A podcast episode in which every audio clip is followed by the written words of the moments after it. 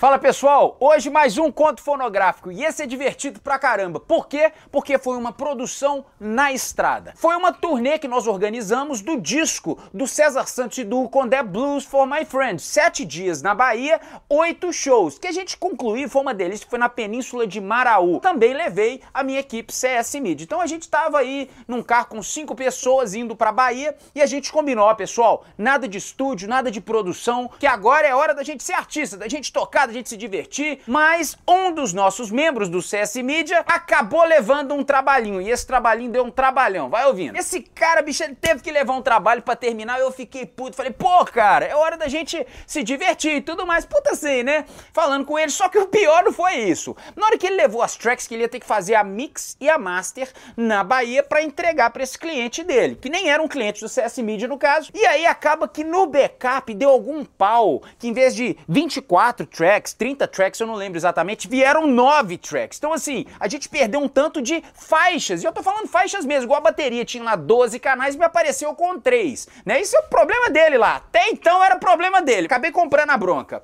E aí, cara, eu lembro que perdeu-se guitarra, perdeu-se baixo, perdeu-se tudo. E ele tinha que entregar o trabalho. Um trabalho sério, um trabalho difícil, inclusive, de fazer, mas não teve jeito. Ele tinha que agora reconstruir as tracks. Como reconstruir? Gravar tudo de novo? Não dava tempo. A gente tinha 24 horas de viagem e o cliente estava esperando a música no outro dia. Não dava para parar e gravar, regravar. Mesmo assim, ele não ia fazer isso. Enfim, olha o que, que eu fiz e olha os benefícios de entender sobre harmonia musical e produção musical e engenharia de áudio, tá?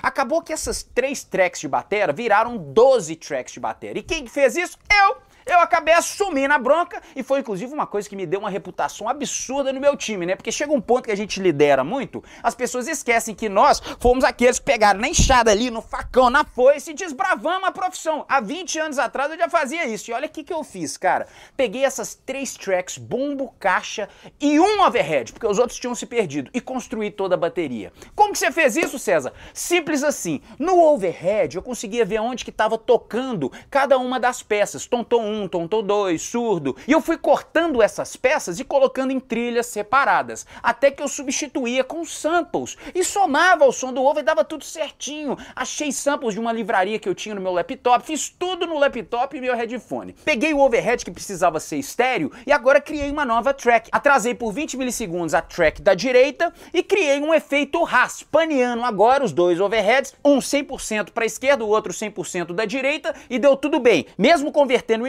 porque eu deixei uma discrepância de 10 decibel entre eles. Quem é do áudio vai entender isso bem. Bom, o que mais que eu fiz? Peguei os momentos de prato de ataque ou mesmo hi-hat mais agressivo e construí uma outra faixa também equalizando completamente diferente e podendo posicionar no panorama para dar essa sensação de estéreo agora. Enfim, cara, construí a bateria inteira de novo e ficou muito bom. O piano, por exemplo, Fender Rhodes. No caso, eu tinha que entender um pouco de harmonia, mesmo porque o piano veio todo desfalcado desfalcado. Vários momentos da música não tinham os acordes que se precisavam. Mas se você entende de harmonia, você reconstrói os acordes. Não, isso é mentira, César, não é possível. É possível. Da mesma forma que você pode tocar um Lá menor em cima de um Fá. Porque você sabe que aquele Lá menor vai dar a sétima maior, mas vai dar a terça maior, a quinta, que também coloca um acorde em Fá maior se a gente tiver um baixo fazendo Fá. Já já no baixo. E várias outras coisas. Às vezes eu tinha que procurar um Ré maior para colocar no lugar de um Sol, para dar a sensação de primeiro grau ou quarto grau. E várias outras mandingas aí que, ó, vou te falar, rebolei ali usando pitch shift, tudo que eu podia para reconstruir a track de piano. No baixo não foi diferente, usando deviações de pitch, reconstruindo com baixo synth que melhor representava aquele som de baixo elétrico, só que ao mesmo tempo distorcendo algumas coisas, somando com outras, eu sei que deu certo. Até porque a gente tinha tracks de um show ao vivo, que eu peguei palavras do cantor nesse show ao vivo, pegar, aproveitar as consoantes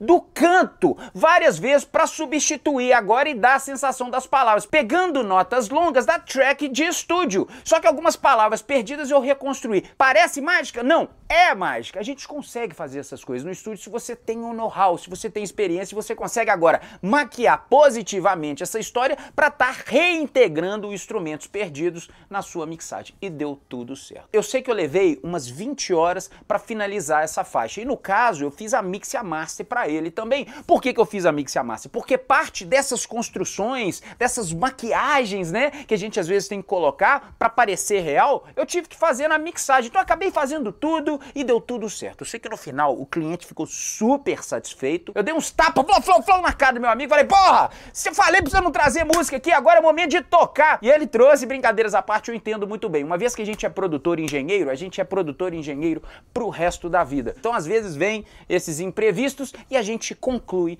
com louvor, né? Agora, essa foi uma das coisas que aconteceu nessa turnê. E olha que eu tava assim, completamente imbuído, adentrado no mundo da performance, cantando e tocando, feliz. A gente fez altos shows. Só que também nessa temporada da turnê, no segundo dia, eu recebi uma ligação. Uma ligação muito legal e amistosa também do querido João Brasil. Então, Joãozinho, João Brasil é o compositor, artista da música Nunca Mais Eu Vou Dormir, Nunca Mais Michael Douglas, aquela música que bombou no Brasil. E é um grande amigo meu que me convidou para mixar e masterizar a música da sequência, que foi um hit do verão dele também. Eu nem lembro o nome da música, Joãozinho, mas vai ouvindo. E aí ele me liga e ele fala assim: César, eu preciso que você faça uma mix e uma master desta nova música para mim, que eu acho que tem tudo a ver com você, você vai saber pilotar isso muito bem. Tinha um trato ali com a voz que ele também sabe que é a minha marca registrada, onde eu sei muito bem tratar a voz e tal. E eu sei que ele virou e falou: Você consegue fazer esse trabalho para mim? E eu lembro muito bem que ele usou o termo mixter. Eu preciso de uma mixter, que é a mix com a master. Então eu acabei usando esse termo depois, achei super legal. Então, Joãozinho, vou te marcar aqui, espero que você escute, porque, né? E também não se decepcione com o que eu vou te falar. Eu fiz tudo no headphone. Uma música que bombou no Brasil e foi toda feita no headphone e o meu laptop. Ele mesmo sabe, confia em mim. Então ele não perguntou onde eu ia fazer, como eu ia fazer, ele só me entregou e eu entreguei o resultado, que por sinal foi aprovadíssimo, foi excelente, ele adorou e eu fiquei muito feliz. Mas foi toda construída num headphone da Audio Técnica e o meu laptop. E foi exatamente na passagem de som do segundo show da nossa turnê. Eu fui pro backstage, fiz a mixagem, chequei no carro, fiz tudo que eu pude, porque no final das contas, pessoal, o headphone é onde mais nos atrapalha na profundidade. Porque a gente não faz mais os cálculos do L somado ao R agora em ambientes acústicos. Por mais que a gente tenha o Near Field Monitors, né, que é o que a gente chama quando a gente está no estúdio mixando,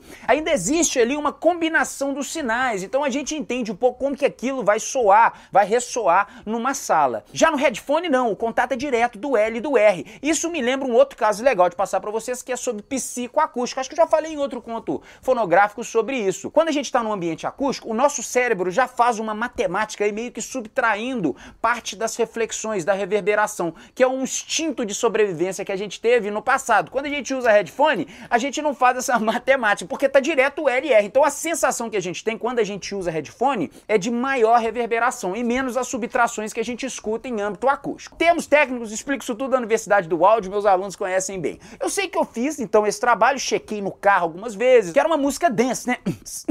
Com bastante presença de bombo, hi-hat. Eu sei que, cara, no final das contas, eu não queria ter levado nenhum trabalho de produção, mas eu não poderia abrir mão de fazer essa pós-produção mix e master da música do querido João Brasil, meu irmão, que foi um hit de verão e ao mesmo tempo ajudar o meu querido que trouxe trabalho e ainda trabalho danificado para eu estar tá sanando em pleno momento de performance. Eu sei que no final das contas viver de música é bom demais e é isso que eu trago todos os dias aqui para vocês. Os louros do percurso de se viver com música. Independente do que, que você alcançou, tente sobreviver ao máximo possível, segurando às vezes o fôlego quando as coisas estão mais difíceis, mas não deixem de amar o percurso de viver de música. Então quem ama ama música igual eu, igual vocês, sempre levarão uma vida muito feliz. Mais um conto fonográfico Universidade do Áudio César Santos trazendo aqui para vocês e vamos em frente.